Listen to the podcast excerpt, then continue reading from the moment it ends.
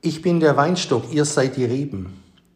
Wer in mir bleibt und ich in ihm, der bringet viel Frucht. Denn ohne mich könnt ihr nichts tun. Johannes 15, Vers 1, 8. Mein Lieber hat einen Weinberg an einem fetten Orte. Was sollte man noch mehr tun an meinem Weinberge, das ich nicht getan habe an ihm? Warum hat er denn Herlinge gebracht, da ich wartete, dass er Trauben brächte? Jesaja Kapitel 5, Vers 1 bis 7. Zum Andachtstext. Heiligstes Geheimnis der innigsten Vereinigung der Seele mit ihrem Haupte Christus. Jawohl, was hättest du tun können an deinem Weinberge? Du in uns und wir in dir. Könntest du uns näher kommen? Sollten nicht göttliche Früchte an den Reben zu erwarten sein, da der Weinstock göttlich ist?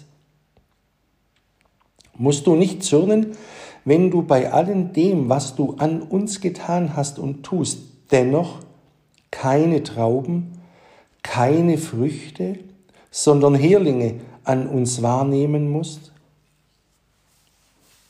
Herlinge, ungesüßte Trauben? Wo sind die Trauben? Ihr Lieben, sehet euch doch an was ihr für Reben seid. Wo sind die Trauben? Wo die Früchte? Galater 5, 22. Findet ihr diese nicht? So muss es wohl an der rechten Verbindung und Gemeinschaft mit dem Weinstocke fehlen. So könnet ihr unmöglich in Christo sein. Findet ihr etwa gar, gar noch die Herlinge, Galater 5, 19, 21, an euch oder doch einige davon, so ist's offenbar, dass ihr den Weinstock nie gesehen noch erkannt habt. Denn so wandelt ihr im Fleische und nicht im Geiste, im Belial, nicht in Christo. O lasset uns doch von der herrlichen Gnade Gebrauch machen.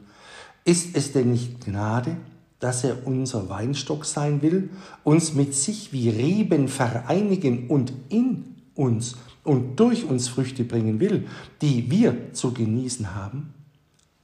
Würde er die Früchte von uns fordern, ohne selbst in uns zu sein oder uns in ihm sein zu lassen, so würden wir freilich ohne Hoffnung verloren gehen.